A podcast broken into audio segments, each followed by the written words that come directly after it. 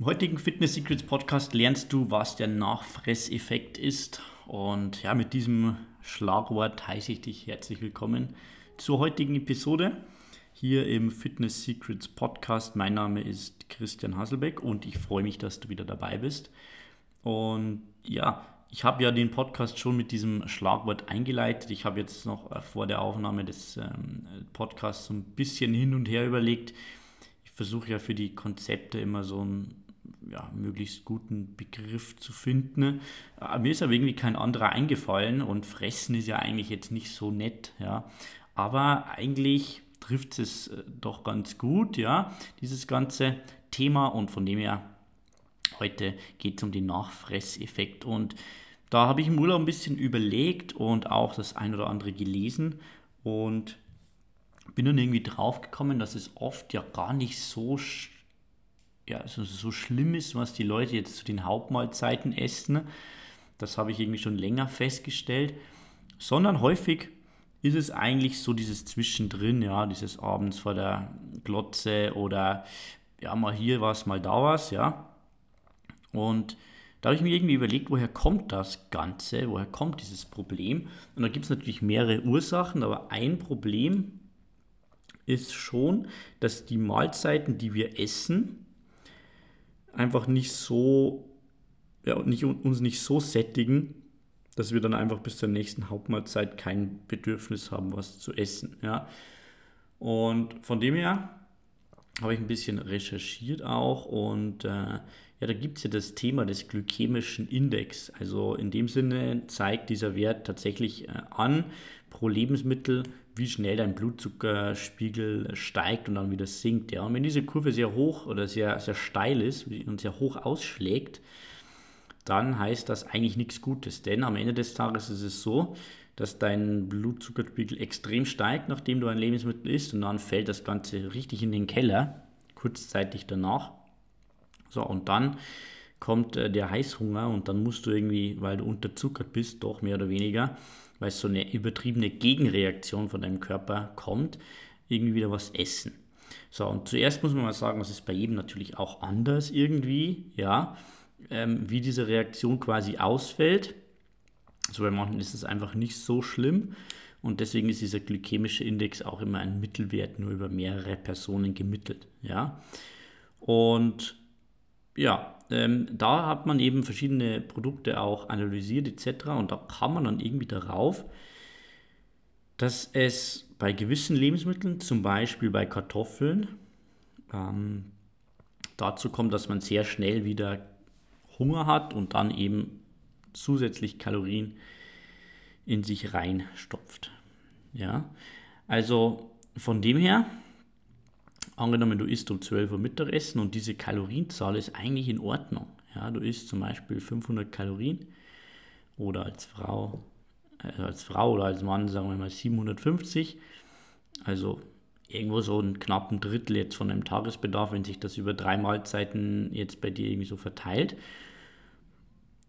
Und dann denkt man eigentlich, ja gut, das passt ja eh von den Kalorien her, aber wenn man jetzt das Falsche in Anführungszeichen isst, kommt dieser Nachfresseffekt und du hast so viel Heißhunger um 14, 15 Uhr, dass du aufgrund dieses Essens eigentlich jetzt zusätzliche Kalorien zu dir nimmst. Das heißt, eigentlich muss man, wenn man es jetzt streng nimmt, nicht nur die Kalorien von einer Hauptmahlzeit anschauen, die um 12 Uhr, sondern auch, wozu führte diese Hauptmahlzeit? Also was habe ich danach aufgrund von diesem Essen noch gegessen, weil es gewisse Trigger gab, die ja, Hunger in mir ausgelöst haben jetzt. Ja? Und äh, das muss man dann immer auch berücksichtigen, natürlich. Von dem her, dieser Nachfrisseffekt ist wichtig, dass du den im Kopf behältst. Und wenn du jetzt denkst, ja, grundsätzlich alle Kohlehydrate sind da schlecht, dann ja, muss man eigentlich sagen, stimmt nicht so ganz. Es scheint tatsächlich so zu sein, dass äh, Dinge wie Weißbrot, wie Reis, weißer Reis, wie ähm, Kartoffeln hier besonders ungünstig sind. Und von dem her könntest du also einfach versuchen, ja, das Ganze sozusagen im Ausmaß ein bisschen zu reduzieren. Vielleicht auch durch Nudeln zu ersetzen, die scheinen hier ein bisschen günstiger zu sein. Äh, jedes Produkt hat natürlich eine andere, oder jedes Lebensmittel hat eine andere Zusammensetzung von ähm, ja, von den Kohlenhydraten, die da drinnen sind. Und auch das Stärkeprofil ist immer ein bisschen unterschiedlich. Und daher kommt dann eben so dieser unterschiedliche Effekt. Und also von dem her vielleicht versuchen, das Ganze zu reduzieren und definitiv eine Proteinquelle hinzuzufügen. Ja, weil diese Dinge, diese Aminosäuren, die Proteine bleiben am längsten im Magen-Darm-Trakt und davon rede ich ja öfter, also von den Eiweißen, aber was auch sehr wichtig ist, irgendwas, was vom Volumen her deinen Darm, Magen-Darm-Trakt füllt. So, und da ist natürlich jetzt sämtliches Gemüse super, weil du damit wenig Kalorien zu dir nimmst, viele Nährstoffe und aber einfach ein gewisses Volumen äh, konsumierst.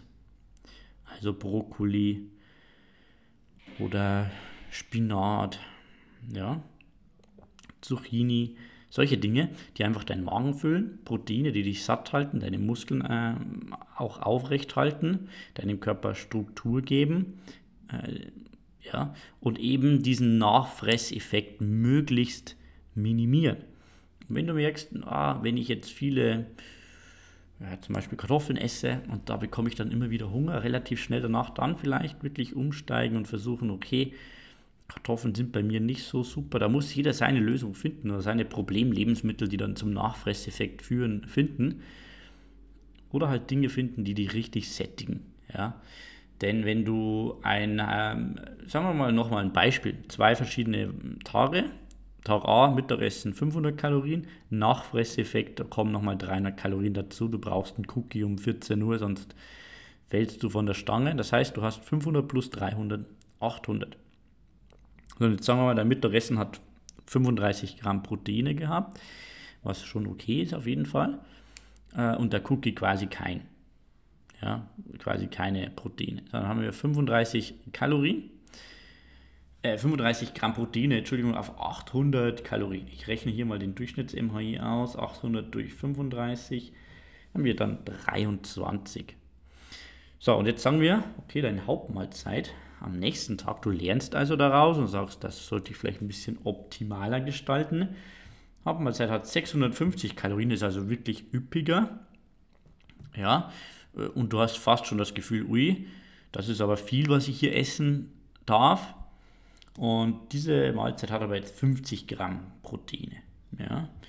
Dann haben wir jetzt mal einen Durchschnitts-MHI von 13.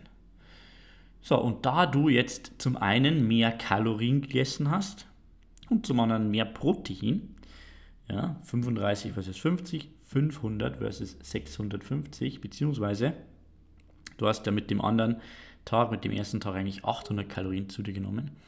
Ähm, aber jetzt nur rein von, von der ersten Mahlzeit hast du mehr Protein und mehr Kalorien und du wirst deutlich satter sein. So, und wenn du, wenn du jetzt also damit diesen Nachmittag überbrückst, aufgrund dieser beiden Faktoren, und dir den Cookie sparst, dann hast du eigentlich die 300 Kalorien gespart. Und nicht nur die, sondern auch viel Zucker und ja, verarbeitetes Lebensmittel. Okay, so, und von dem her würde ich empfehlen, hier ein bisschen zu experimentieren. Scheu dich nicht zurück vor größeren Portionen, ja, sondern isst lieber eine große Portion und stell dir die Frage, ja gut, wenn ich jetzt eine kleine Portion hier davon esse, was jetzt vielleicht mal auf den ersten Blick gesund aussieht, aber das macht mich nicht satt, welche Folgekalorien kommen da noch dazu? Wir mal so ein bisschen durch oder führen ein Notizbuch dazu etc. Und dann schau, dass du vielleicht größere Mengen bei den Hauptmahlzeiten isst, mehr Proteine reinbekommst, mehr Gemüse, das dich satt hält. Und wenn wir das Ganze jetzt mal hochrechnen, sagen wir, das machst du fünfmal pro Woche über ein halbes Jahr, also 26 Wochen mal fünfmal pro Woche mal 15, 150 Kalorien, also 650 Kalorien von der von dem zweiten Tag, also der großen Hauptmahlzeit, oder 800 Kalorien, kleinere Hauptmahlzeit plus Cookie, dann sind wir bei 19.500 Kalorien. Ja, und wenn wir dann mal ganz grob überschlagen, dann kommen wir eigentlich immer dazu, dass man so 7700 Kalorien im Überschuss sein muss, um ein Kilo Fett aufzubauen. Das wären dann zweieinhalb Kilo Fettmasse, die du damit entweder mehr hast, ja, oder weniger hast, wenn du nur dieses eine Element veränderst oder da ein bisschen versuchst anzupassen. Okay, also die Kleinigkeiten sind wie immer über die Zeit hinweg die entscheidenden Details, die entscheidenden Unterschiede. Und damit will ich dich heute auf den Weg schicken. Und das gleiche gilt fürs Abendessen übrigens auch. Ja, wenn du sagst, abends auf der Couch, da bekomme ich immer den Hunger. Ganz ehrlich, schau dir dein Abendessen an, iss lieber da mehr von dem guten Zeug. Hau dich richtig voll, mach dich richtig satt, selbst wenn du am Ende des Tages keine Kalorien sparst. Keine Kalorien sparst, weil du sagst, ich habe so viel mehr gegessen im Abendessen, dass ich das, was ich auf der Couch gegessen hätte, auch nochmal hier mit aufgenommen habe. Trotzdem wird die Qualität des Essens besser sein und du bist satt am Ende des Tages und sparst dir dann viel Zucker, viel verarbeitete Lebensmittel etc. Das ist mein Fitness-Secret für heute. Hier nochmal die Call to Action, wenn du wirklich strategisch vorgehen willst, einen ganz klaren Fokus haben willst, einen ganz klaren Plan, um in sechs Wochen deinen Körper zu transformieren, einen fitteren Körper mit weniger Fettmasse, mehr Mobilität, mehr Energie, ähm, dann schreib mir eine Nachricht auf Instagram at Coach Christian Haselbeck oder eine E-Mail mit dem Betreff äh, 6 Wochen Transformation an christian at teamfitness30.de und dann können wir mal über das Programm quatschen. Das habe ich jetzt mit sehr, sehr vielen Leuten schon durchgemacht und die Ergebnisse sind wirklich richtig, richtig gut. Was man da in sechs Wochen verändern kann, ist wirklich erstaunlich, ja. Und was die Leute einfach immer sagen, ist, dieser klare Plan, diese Verbindlichkeit ist das, was mir gefehlt hat. Und wahrscheinlich ist es auch die fehlende Zutat, die du brauchst. Von dem her schick mir einfach eine Nachricht und dann helfe ich dir gerne weiter und dann quatschen wir mal über das Programm. Ansonsten wünsche ich dir eine gute Woche und bis dann. Dein Christian, wir sehen uns, wir hören uns.